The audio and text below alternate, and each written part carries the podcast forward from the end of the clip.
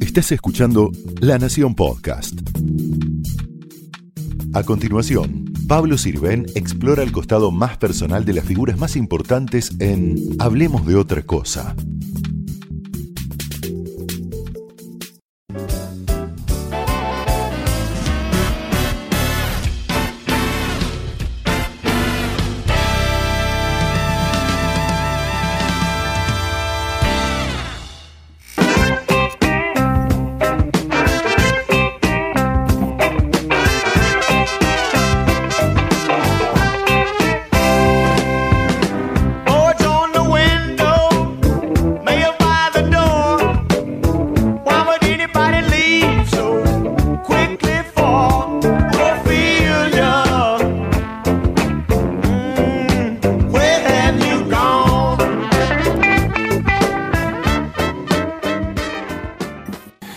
Muchas gracias, Joaquín Furriel, por recibirnos acá en el Complejo Teatral de Buenos Aires, en la nave madre del Teatro San Martín, frente a este mural de José Fioravanti, que es alegoría del teatro, el hall de la Sala Martín Coronado, donde estás con Hamlet. Y mm, la primera pregunta es eh, si te acordás cómo entraste por primera vez a- acá, ¿no? Si como espectador, si como actor. ¿cuándo Sí, fue? bueno, eh, es un placer para mí estar acá con vos, Pablo. Y también el placer es doble porque es un teatro que para mí tiene mucha, guarda mucha historia, porque vos sabés que yo empecé a hacer teatro a los 13 años y eh, era parte de la comedia del Mirante Brown. Yo soy de José Mármol y Adroé, de esa zona. Y mm, la primera obra de teatro que nosotros vinimos a ver a la capital, con el elenco de teatro, eh, yo tenía, creo que, no, no recuerdo bien si tenía 15 o 16 años, y la primera obra fue Los Invertidos, una obra de Abelardo Castillo que dirigió Alberto Ure en la Casa Cuberta.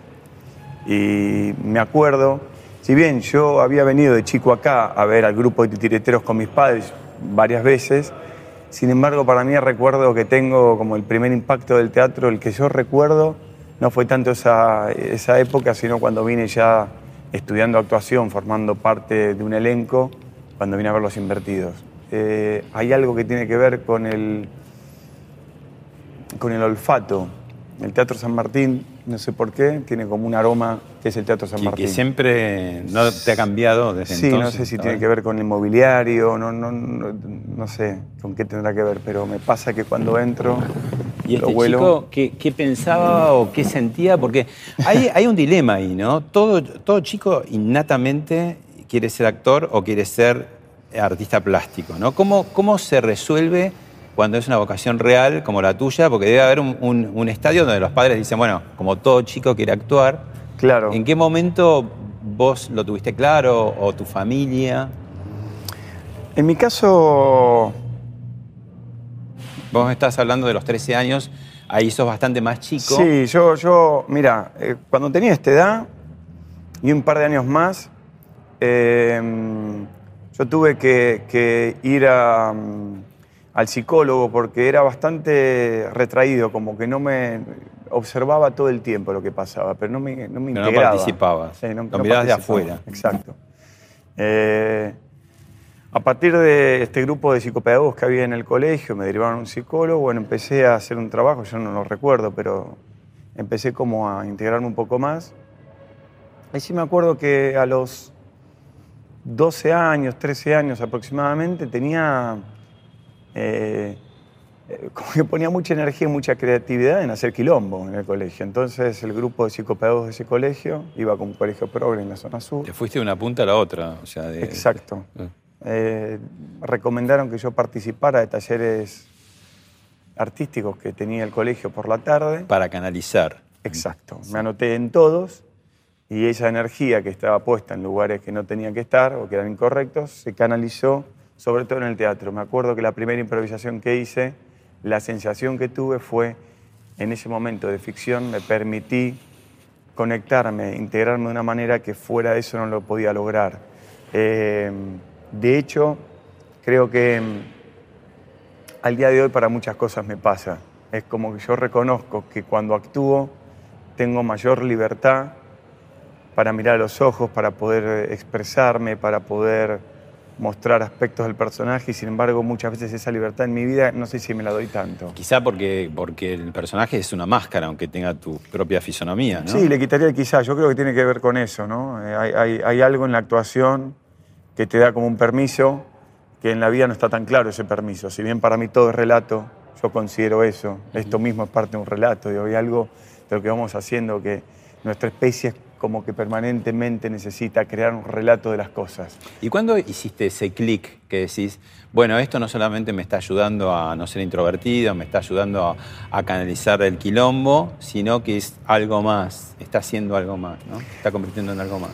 Me parece que la adolescencia, que es una edad que no volvería, es muy difícil, es una edad donde sentís que sos inmortal, que Pero eso está bueno. la impunidad, sí, pero hay algo de... yo creo que la inmortalidad y la impunidad eh, barra con ignorancia no, no está bueno. En la adolescencia uno ignora muchísimas cosas, cree que no, porque tienes que formar tu, alguna identidad para salir al mundo. Es una edad de mucho cambio físico, hormonal y de mucho cambio eh, de personaje social que uno va creando para poder salir al mundo. Donde empezás a ver el mundo de los adultos como, como algo que antes te resultaba ajeno, porque el mundo de la niñez, eh, los adultos son los adultos y uno es uno. Eh, sin embargo, en la adolescencia ya... Como eh, tierra de nadie, ¿no? No Empezás sos a estar en una sola, sí, es adulto. como un, un- sí, hay, hay, hay un espacio ahí un poco, poco definido, ¿no? Y, y en ese sentido, en esos años, eh, en la actuación, yo encontraba un lugar de desarrollo de una identidad un poco más propia. El madero en el naufragio. por Algo de eso. Ajá. Encontraba como, bueno, a ver, eh, la, la- la literatura que empezaba a leer, a incorporar, los textos que estaba interpretando. A los 15 años fue la primera vez que leí Hamlet, por ejemplo. Ya había leído Germán Gess, eh, Demián. Entonces, de a poquito me iba ¿Eso fue más formando- por, por lo del taller o de tu casa? No, en mi casa... ¿Tu padre, martillero? Mi papá es martillero ¿Tu mamá y artista plástico. Mi mamá es psicopedagoga. Ajá. Eh, ¿Y ella veía esas cosas, digamos, de tu introversión y de... Sí, claro, sí. En mi, en mi casa mm, el arte siempre fue algo muy valorado, se escuchaba mucha música. Me acuerdo a mi papá eh, en la época del régimen militar, ¿no? En la época de la dictadura, me acuerdo que mi papá se fue a Brasil a buscar el lado oscuro de la luna, de Pink Floyd, porque en Argentina estaba prohibido.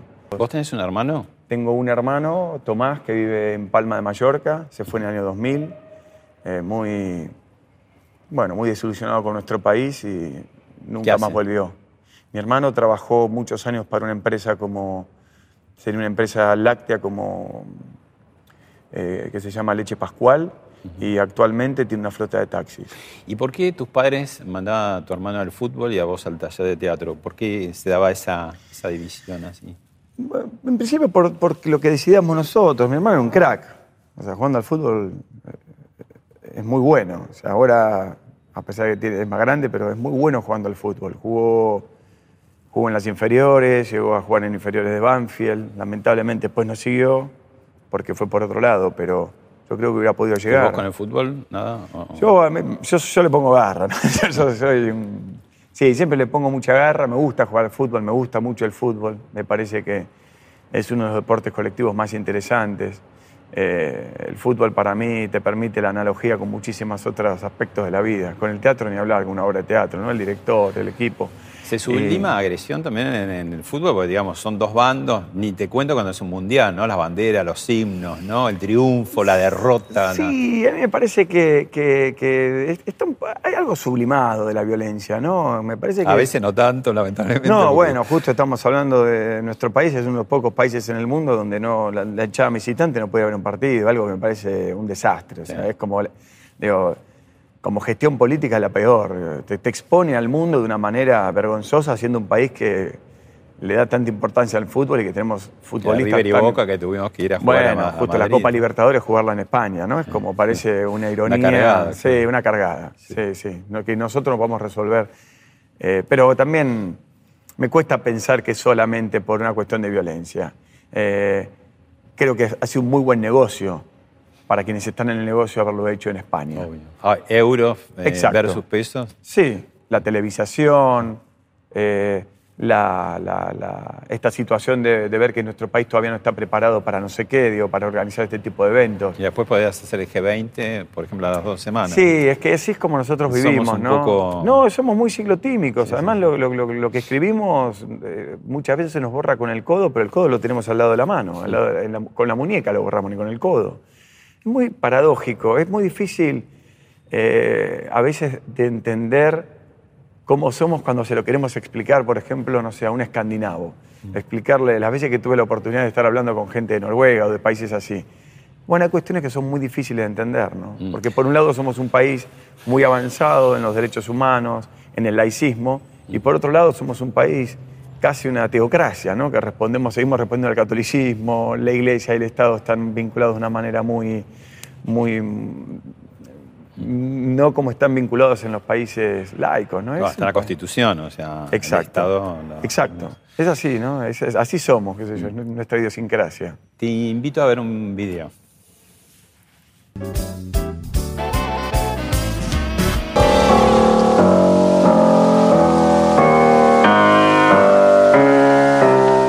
Los actores representen una escena parecida a la muerte de mi padre y a la desgracia de Dinamarca. Seas lo que fueres, espíritu, alucinación, demonio, preséntate claramente ante mí. Un hombre puede pescar con el gusano que ha comido de un rey. Comerse el pez que pescó con ese gusano. ¿Qué quieres decir con eso? Nada. Solo mostrar cómo un rey puede hacer un viaje por las tripas de un mendigo. Ser o no ser, esa es la duda. Lo que yo llevo adentro no se expresa. Lo demás son adornos del dolor. ¿En qué momento te- estamos viendo varios Hamlet, entre otros el del gran Alfredo Alcón? ¿no? Eh, ¿En qué momento de tu vida te llega Hamlet? Eh, yo desde que estudiaba en el conservatorio tenía el deseo de hacer Hamlet, ¿no? Eh, era como un deseo, pero creo que en ese momento era más un cliché que un deseo en sí mismo. Era como un poco un lugar común, ¿no? El actor que se forma en, en el Conservatorio Nacional de Arte Dramático quiere hacer Hamlet. Si bien a los 15 años cuando lo leí la obra me pareció fascinante, era un personaje que algunas cosas que entendía me dan muchas ganas de, de poder actuarlas algún día me llegó. eh, yo tuve una CB y a la semana me encontré con Rubén Schumacher, o a las dos semanas tomamos un café y en el café ese que tuvimos con Rubén, Ahí está Rubén. ah, acá Rubén Schumacher, El director de la el de director actual- de, de Hamlet. Eh, me encontré con Rubén y en ese café que tuvimos con Rubén Schumacher, él me dijo, eh, yo creo que estás para hacer Hamlet. Le digo, bueno, eh, no, no, hoy me cuesta ver, ver todo, pero podría ser. Y me dijo, Es como algo deseado, pero al mismo tiempo cuando dicen estás, te da como. claro, es la edad. Estás. Porque lo que tienen los personajes también es que tienen un deadline con la edad. O sea, tienen un momento donde la edad, yo ya, Romeo ya está. Nunca fue un personaje que decía ser, pero ya está, ya pasó, en caso de que lo quisiera hacer. Y Rubén me dijo en ese café, me dijo, yo tengo muchas ganas de dirigir Hamlet. Hace años que tengo ganas de dirigir Hamlet y Hamlet no es dirigir la obra. Es primero ver el actor. Hamlet es el actor. Y para mí vos sos Hamlet, lo podés hacer. Tengo el deseo de hacer Hamlet y quiero hacerlo con vos. Estamos hablando de cuántos años. Tres años. Esto para que el público se dé cuenta que los proyectos. Tres años y medio. Sí, casi cuatro. y entre medio sucedieron una cantidad de cosas, de películas, Sí, de, de, de todo. de programas de televisión, de teatro. De todo. Claro. Pero en ese momento Y eso que te queda apoyando hasta que. No, lo que quedamos con Rubén fue, hagamos una cosa, vamos encontrándonos, a ver cómo nos vamos sintiendo para ver si podemos juntos hacer, encarar un desafío tan grande y tan difícil como lo es Hamlet. Nos fuimos encontrando cuando podíamos y así estuvimos con un ejercicio de prácticamente tres años donde íbamos hablando sobre la obra, donde él me comentaba algunas ideas que tenía, veíamos alguna versión y después la comentábamos y empezábamos a entrar de a poco en el terreno, ¿no? O sea, es como un estudio, digamos, eh, te tenés que meter en ese mundo de profundidades insondables casi, ¿no? ¿Qué, qué tan catártico es Hamlet? En realidad es como la lección de anatomía de Rembrandt. O sea, la sensación que, te- que yo tengo es que por momentos soy el que está observando el cuerpo y por momentos soy el cuerpo observado. Eh, bueno, eso te queda de cuando eras chico que te Puede seguís ser. con eso saliéndote y mirando. Es una dialéctica permanente porque Hamlet lo que hace es que te expone de una manera, te deja la intemperie no solo tus recursos interpretativos, sino tus recursos humanos, para ver hasta dónde vos podés entender lo que él está planteando. Recién que veamos poquito, ¿no? un extracto de las diferentes versiones de grandes actrices y actores argentinos que hicieron Hamlet en estos últimos 20 o 30 años, o 40, la de Alfredo fue hace 30 y pico, pienso que parte de la actualidad que tiene la obra es que a cada época le dice algo diferente. Alfredo la hizo en la época de la dictadura. Entonces hay textos que yo me imagino que estoy diciendo hoy, que en aquella época deben haber sido, que re- sonaban de otra manera.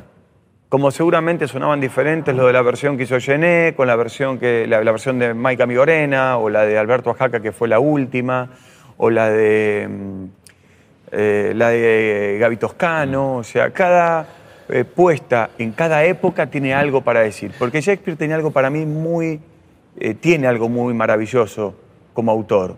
Él no dice las cosas son de esta manera o de otra, y en una realidad en la que estamos viendo nosotros, tan eh, estúpida desde el análisis, donde todo aparentemente está la grieta, donde todo es- es- está polarizado, esta situación tan poco lúcida de poder analizar la realidad y de poder inclusive poder debatir la diferencia de ideas que tenemos, De blanco y negro sin matiz. ¿no? Exacto. Y Eh, Shakespeare lo que te muestra es que. es que para Shakespeare no hay ni blanco ni negro. Shakespeare siempre está en el matiz. Por eso Harold Bloom hace bien en el titular su libro La invención de la, de- de la humanidad, porque Shakespeare inventa eh, en cada una de sus obras, él no habla de su época Claro. o solamente, él habla del Homo sapiens.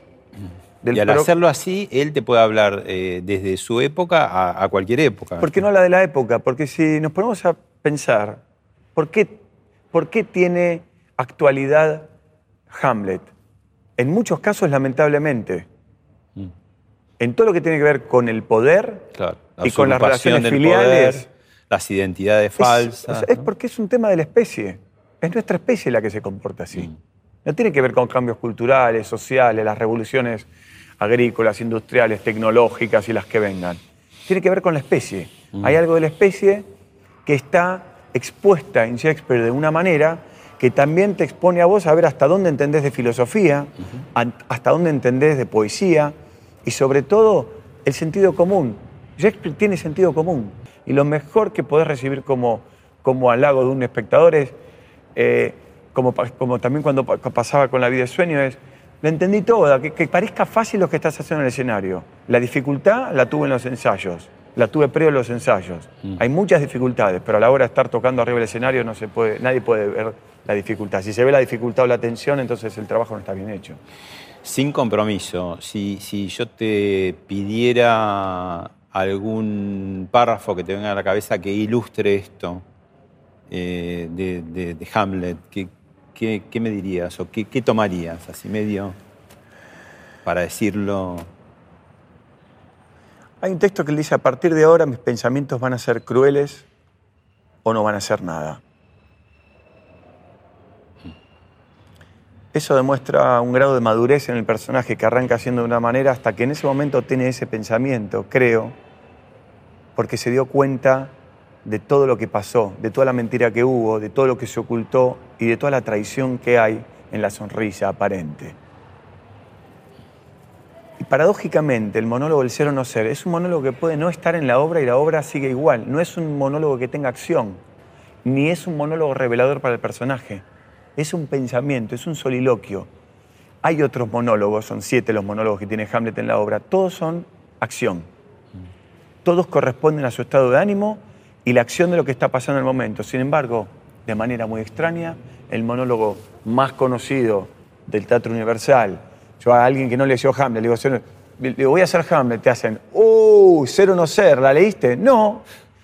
Digo, si llegó a ese grado de marketing la obra, eh, es paradójico que ese monólogo, ser o no ser, Esa es la pregunta. Igual digo, mm, eh, coincido con vos, ¿no? Más allá de, de las profundidades de los otros monólogos, igual el ser o no ser, que, que ya quedó casi manufacturado, y dice un montón, ¿no? Es que, a ver, tiene valor como sentido contemporáneo, porque él se pregunta, ¿qué es más noble?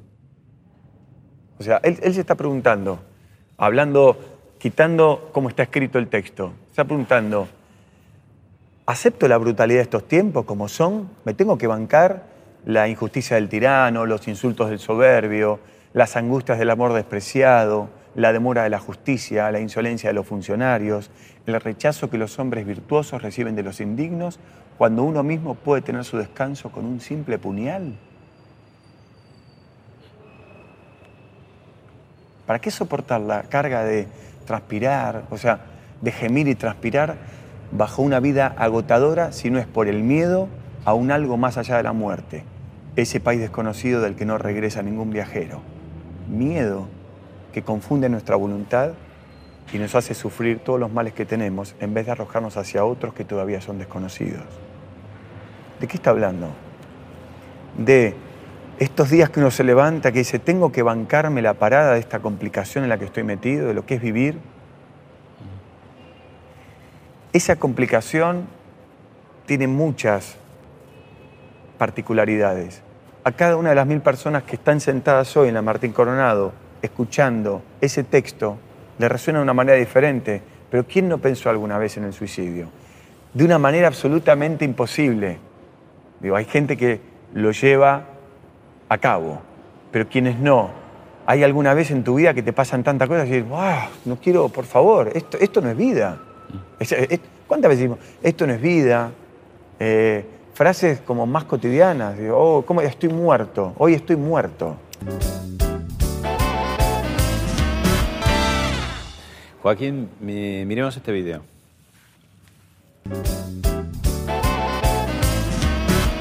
Necesitamos que la jueza piense que no sos una persona peligrosa y que podés esperar el procesamiento en libertad, ¿sí? ¿Vos me estás escuchando? Sí.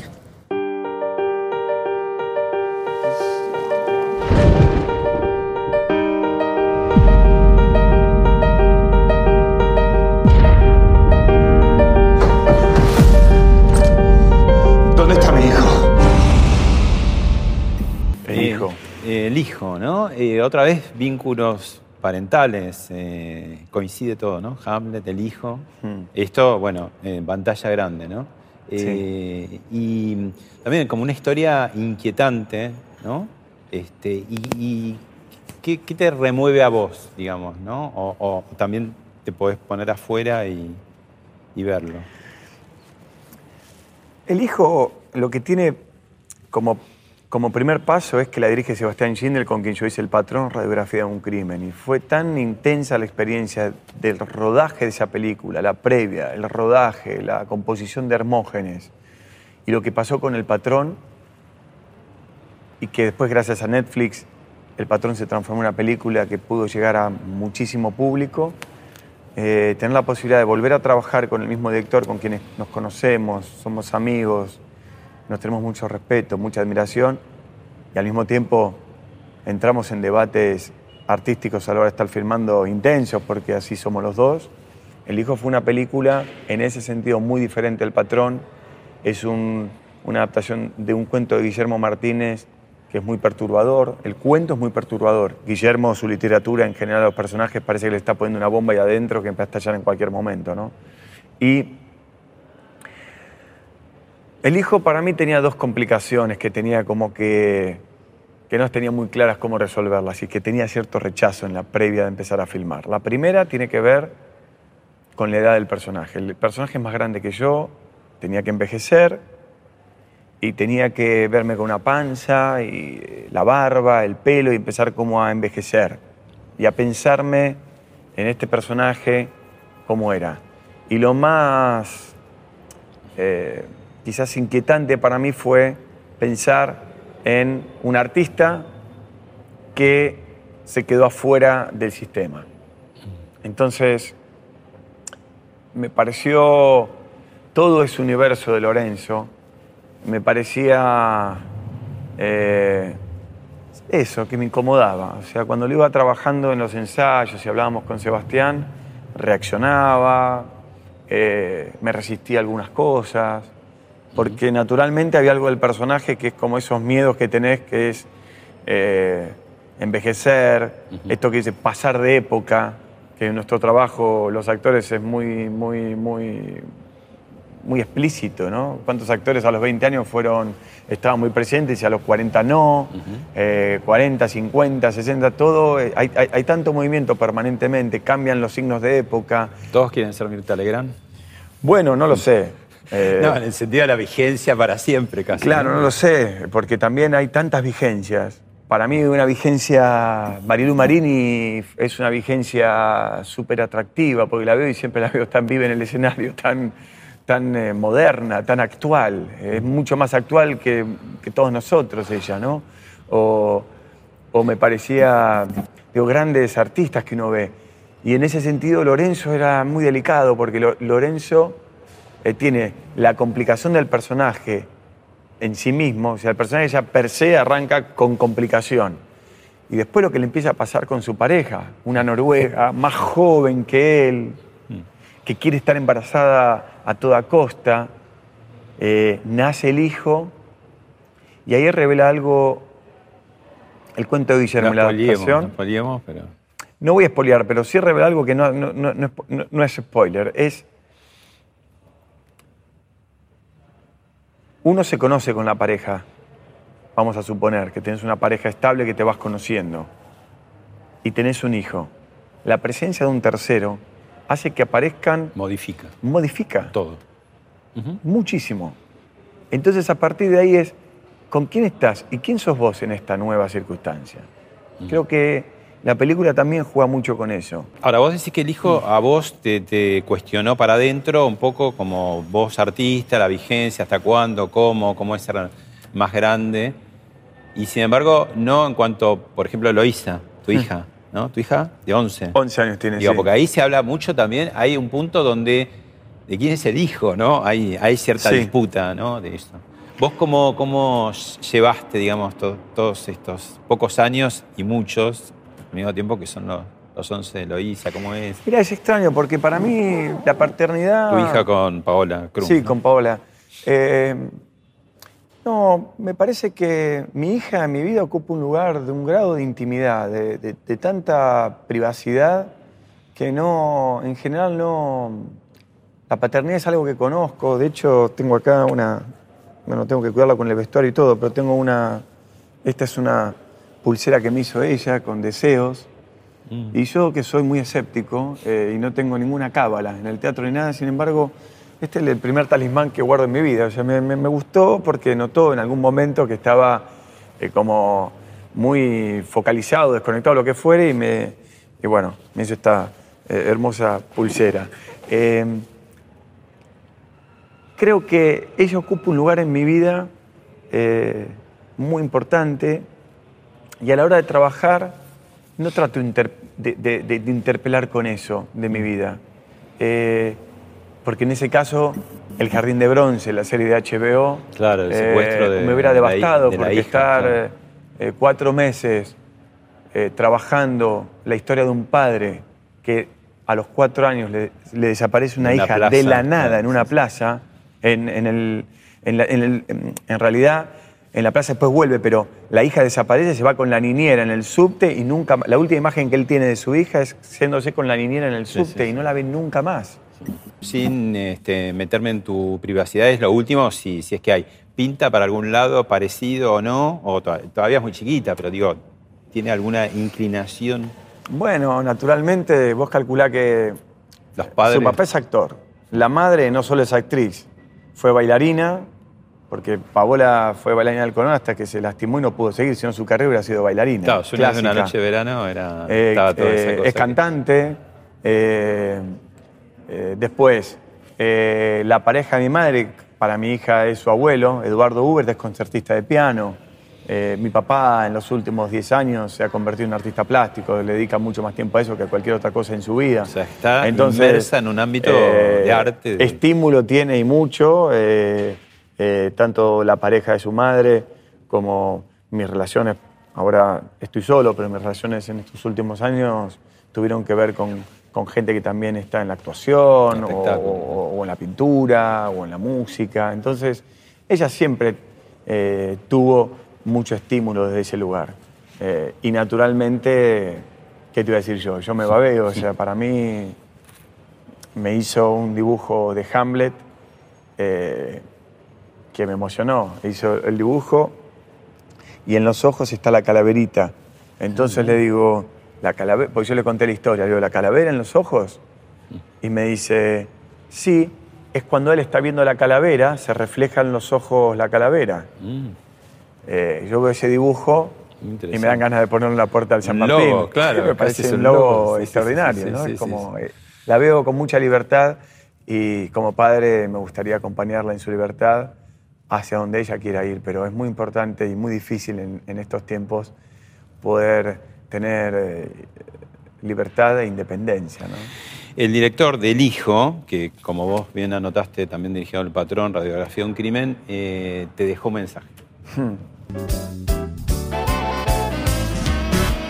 Cuando lo convoqué a Joaquín para El Patrón, yo le ofrecí a él el papel del abogado, porque estaba buscando un actor muy buen mozo, que tenía que interpretar este personaje que era un poco frívolo, de clase media, y él lee el guion y a los muy pocos días me responde que le había encantado, pero que no le interesaba hacer del abogado, que él quería ser de Hermógenes.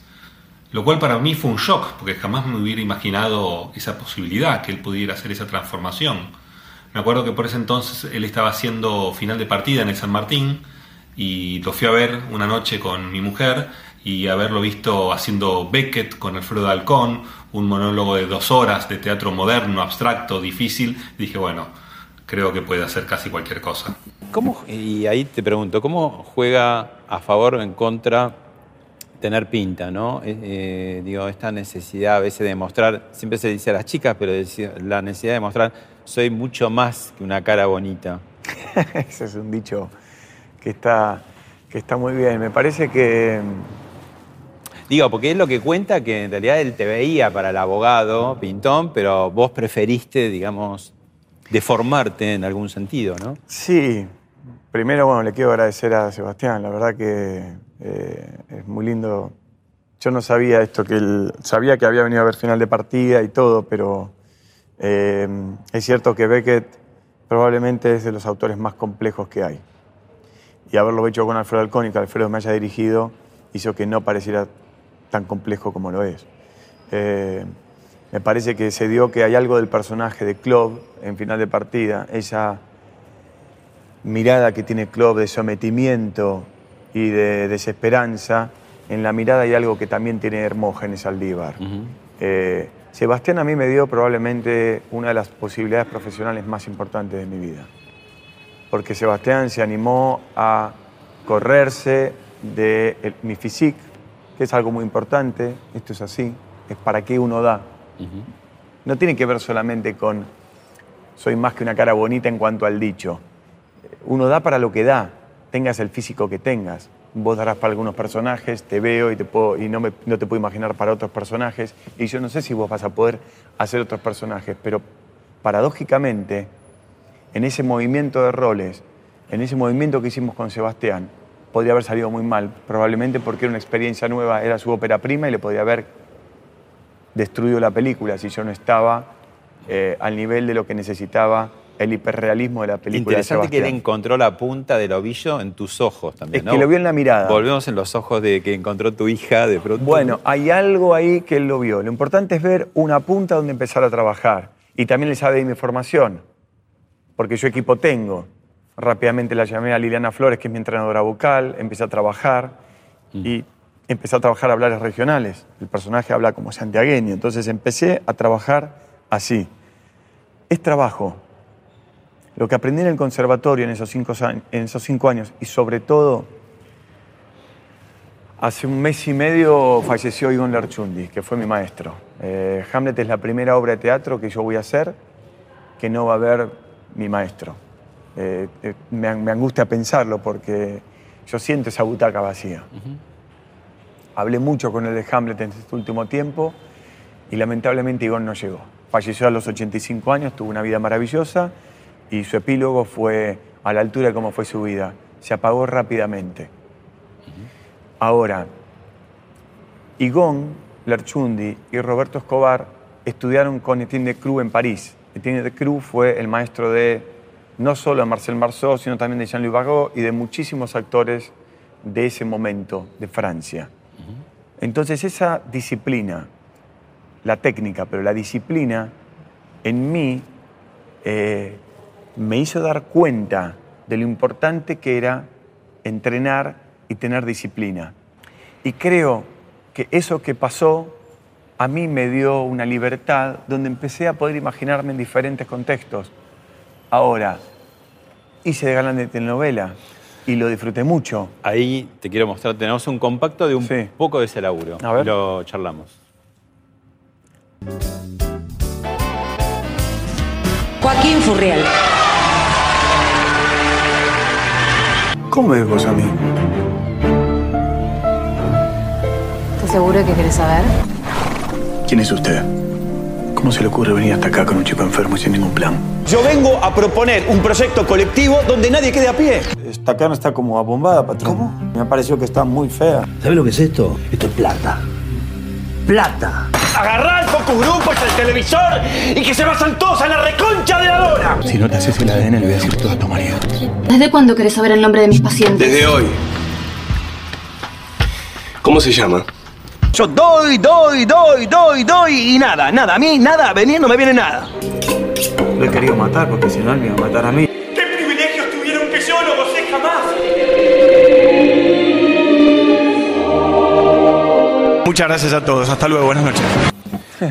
¿Qué, qué te dio y qué te sacó la tele? Porque en un momento vos decías, bueno, me preparé para otra cosa, ¿no? Ese dilema que la televisión da popularidad, abre puertas, paga bien, este, te hace conocido, pero por el otro lado también quita, tiene una manufactura a veces, ¿no? El galán, el famoso galán, digo que vos tenés. A mí la televisión me dio todo, Pablo. Mm.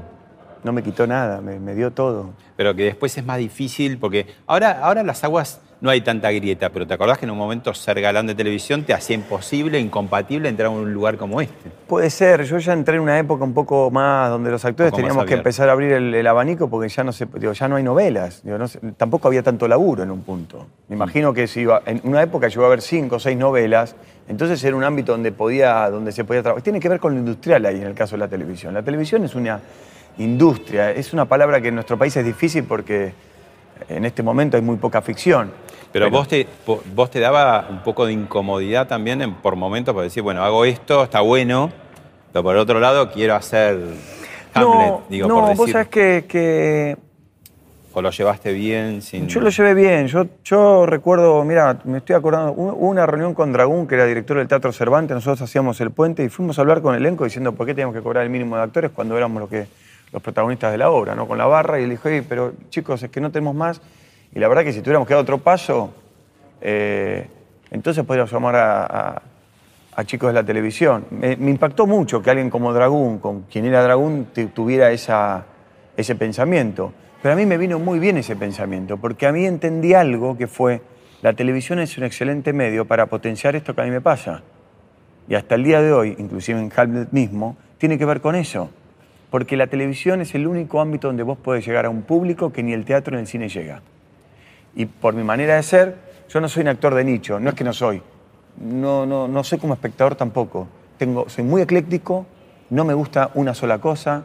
Como espectador me pueden gustar cosas, pero como actor prefiero no estar ahí, pero como espectador las puedo disfrutar. No tenés complejos, digamos. No tengo especialidad, Pablo. Ajá. Ese es mi problema también. Digo, muchas veces digo, ¿hasta dónde puedo? que- que- todo me resuena posible.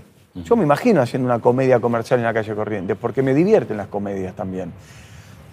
Estrené ahora en España Taxi a Gibraltar, una película con Dani Rovira, que Dani Rovira, después de Los Ocho Apellidos Bajos, que fue la película más vista en la historia del cine español, es el fenómeno de actor cómico de Sí. España. ¿No tenés Entonces- miedo ahora al revés que con el Hamlet decir, no, no lo llamen porque digo, Hamlet. No, porque, porque creo que ya me conocen. O sea, yo podés. muy probablemente después de Hamlet, eh, bueno, haciendo Hamlet, estrené Taxi a Gibraltar. Mm. Una comedia, hice como uno de los personajes que se veían ahí, el turco Nasif, en Sos mi hombre. Un personaje, un boxeador con el que me divertí muchísimo. Armamos una dupla con Esteban Lamote que era muy eficaz. nos despertaba mucho la creatividad, la pasamos muy bien. Eh, ahora, para mí la comedia es tan difícil o más que el drama, porque el drama mal hecho, y bueno, es un drama mal hecho. Ahora, la comedia mal hecha no es comedia ni siquiera, es algo que ya está, no tiene género, es muy delicado. Y creo, por otro lado, que cuando yo trabajé en la televisión fuertemente en mis épocas, digo, cuando hacía de galán, ahora ya no hago más de galán, porque hace un tiempo que no, no, me convocan, estoy haciendo, estoy más grande también, pero digo, cuando hacía de galán de novelas, de repente terminaba Don Juan y su Bella Dama, por ejemplo, una novela que hacía en Telefe, Blanca, a las 2 de la tarde, y me iba a hacer Rey Lear a la noche con Alfredo Alcón, Carnay, Horacio Peña, Juan Gil Navarro, que la dirigía Rubén Schumacher. O sea, eh, en el teatro siempre mantuve mi recorrido. Eh, no podría hacer en teatro eh, algo que no tenga una sustancia para mí, en principio, de desafío o que sea lo que necesito hacer en ese momento. Eh, creo que la televisión, el problema de la televisión, supongo, es que como yo ya tenía formación, porque venía del conservatorio, yo ya tenía alguna especie de ética y de estética. Venía haciendo obras de teatro en Cervantes, entonces ya empezaba a tener un comportamiento. El problema de la televisión es que si vos entrás sin mucho, eh, sin, sin mucho contorno, los productores que sí saben del negocio y mucho pueden decir, lo mejor es que te pongas estos anteojos, lo mejor es que te pongas... Y sos como Te una arman, especie de... un artefacto que Claro, sos como, como ese juego que tenía mi hija cuando era chiquitita, el señor, el señor Papa, que le vas poniendo de diferentes lados y de repente la nariz te la ponen acá, que esto y que el otro. Y yo he visto, lamentablemente, mucha gente, gente. que no solamente creció, que con la nariz acá la cosa iba, sino que empezó a colocar su ego en la nariz puesta acá arriba. Ese es el problema. La televisión es ego y hay un detalle que no es menor. Yo un día me di cuenta que la televisión uno es gratis. Sos actor gratis en la televisión. No hay un solo espectador que mueva su vo- voluntad para verte, ni voluntad de moverse desde su casa, modificar su rutina, ni la voluntad de pagar una entrada. que tienen menos respeto entonces. Porque... Sos gratis, no tiene que ver con respeto, tiene que ver con que vos sos accesible en ese contexto. Y en ese contexto tenés más, este, como diría, más liviana la opinión, porque digamos... eh, En el no- tiempo, el vínculo con el espectador es otro, porque creo yo, eh, vos al espectador podés decir que tenés un contacto directo en el teatro, o en el cine, o cuando ven una película tuya o algún programa, en parte. Pero al año siguiente aparece otro programa y ya está. Ese programa tuyo que hiciste no se va a volver a ver. O sea, ¿Y la calle te presiona más cuando estás en tele que cuando no estás? ¿O no? ¿O es igual? Mirá, a partir de, de Netflix cambió todo. Porque ahora estrené una película, El Árbol de la Sangre, una película que hice con Julio Meme en España, y de repente la gente me habla de la película como si estuviese visto un programa de televisión, o lo que pasa con El Patrón.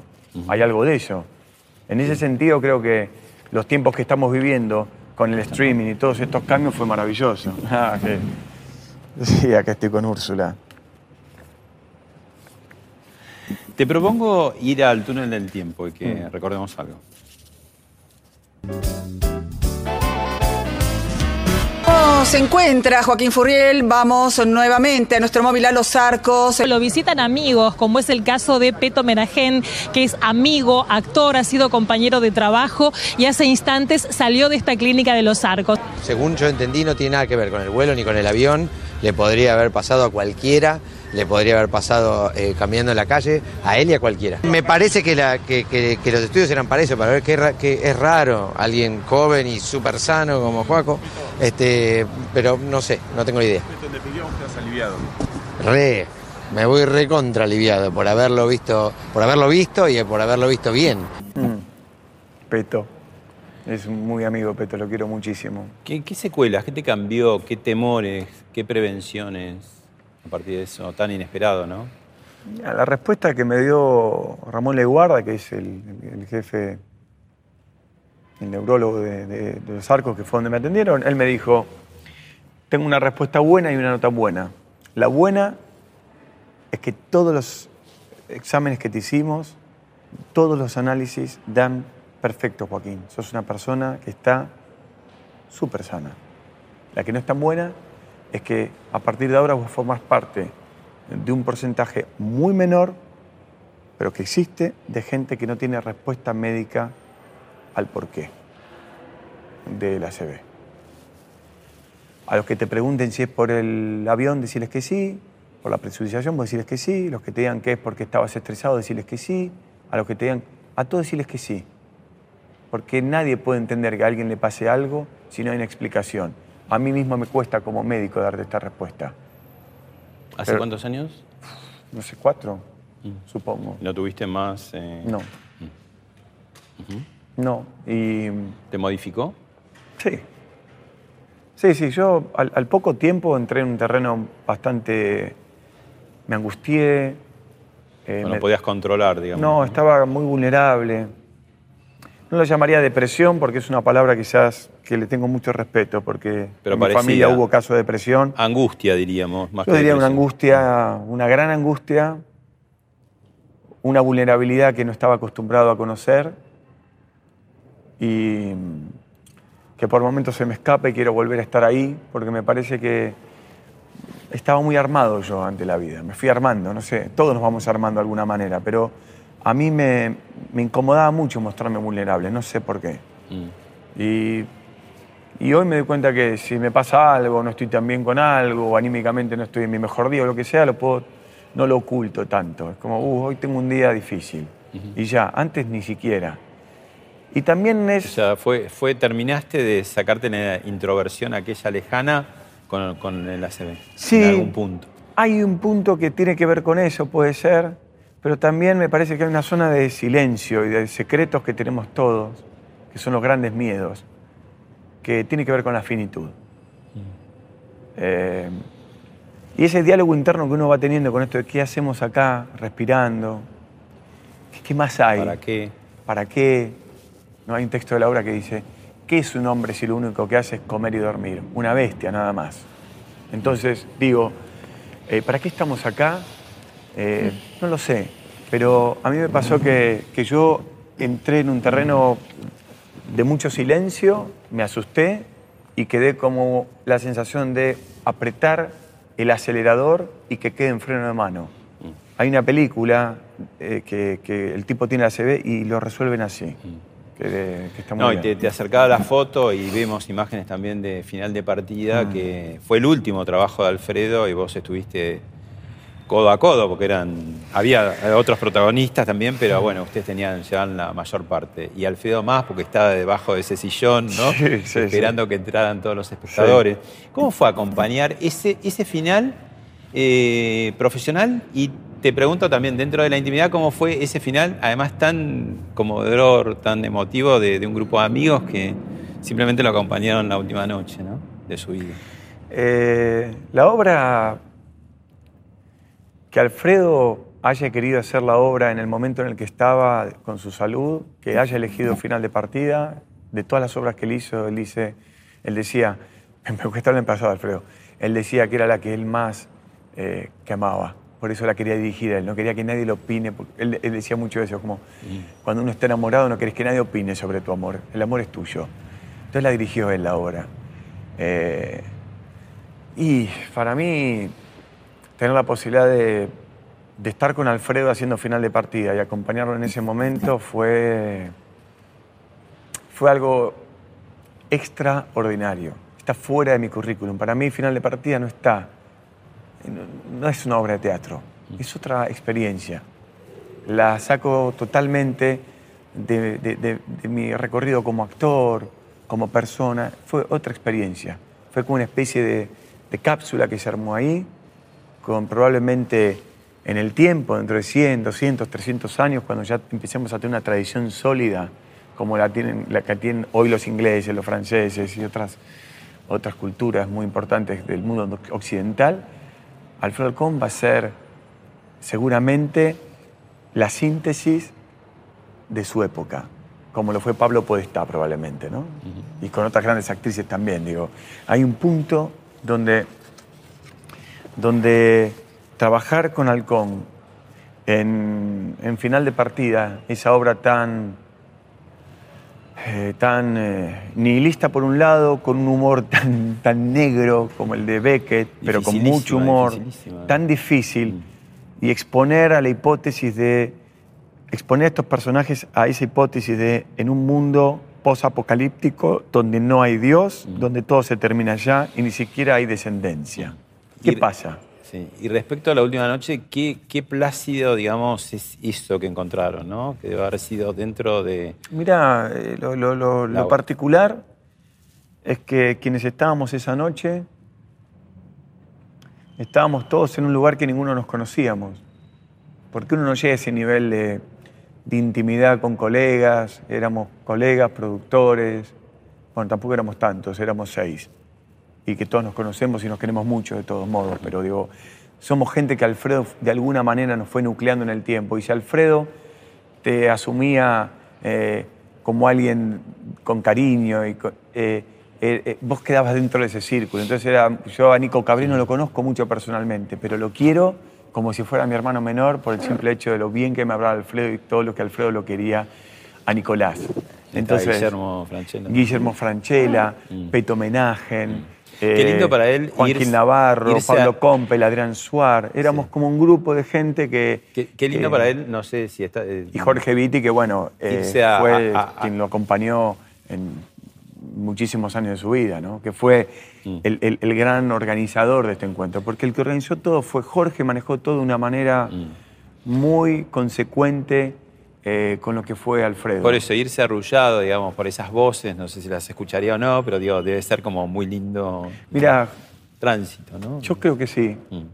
Yo creo que es una buena, eh, una buena despedida, Mm. haber- haberlo dado todo y tener gente que te quiso, que te quiere, que te ama, eh, que, te, que, te, que te agradezca que en la vida no estuviste porque sí, que no fuiste una hoja más, que tuviste un, un sentido y que lo tiene. Para mí como actor tiene un sentido haberlo visto a Alfredo tantas veces como espectador, después haberme profesionalizado y haber trabajado con él. Y hoy estar haciendo una obra que fue icónica eh, eh, para el Teatro San Martín. El Teatro San Martín, mucho de lo que significa el Teatro San Martín es en gran parte a lo que actores y actrices como Alfredo le han dado a este teatro, lo han llenado de historia. La última, Joaquín, más allá de las creencias, ese lugar común de los duendes del teatro, bueno, está- estás en el camarín que tenía Alfredo Alcón, estás en el- un personaje que hizo Alfredo. Eh, ¿Sentís o, o algo que, que- que está o que te acompaña, sea de recuerdo, sea de no sé qué?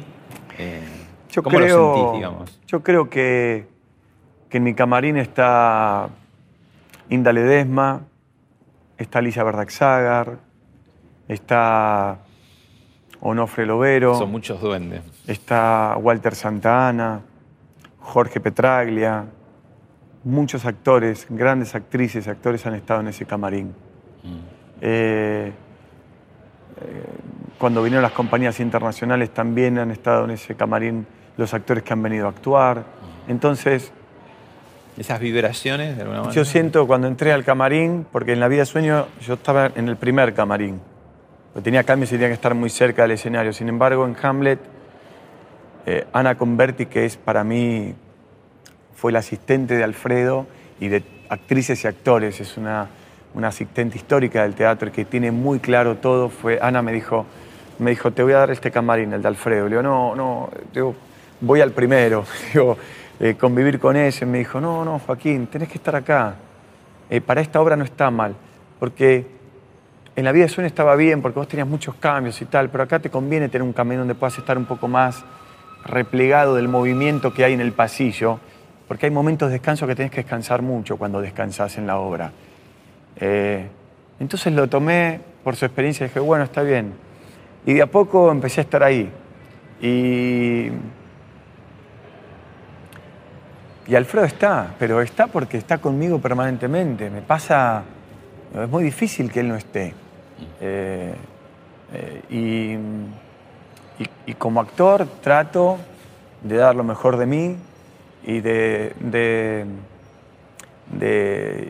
de intentar llegar a que esta ceremonia que ocurre todas las noches, eh, que tiene muchísimos siglos, suceda y doy lo mejor de mí para que eso pueda ocurrir. Y en ese sentido eh, es mi manera de agradecerle a las grandes actrices y los grandes actores que han hecho de la Martín Coronado, que es la sala que a mí me está tocando habitar en este momento, un espacio de respeto, de entrega y sobre todo de intentar lograr que el público pueda acompañarnos en ese viaje tan enigmático que es, en este caso, Hamlet o la obra que a cada uno le toque representar. Gracias, Joaquín. A vos.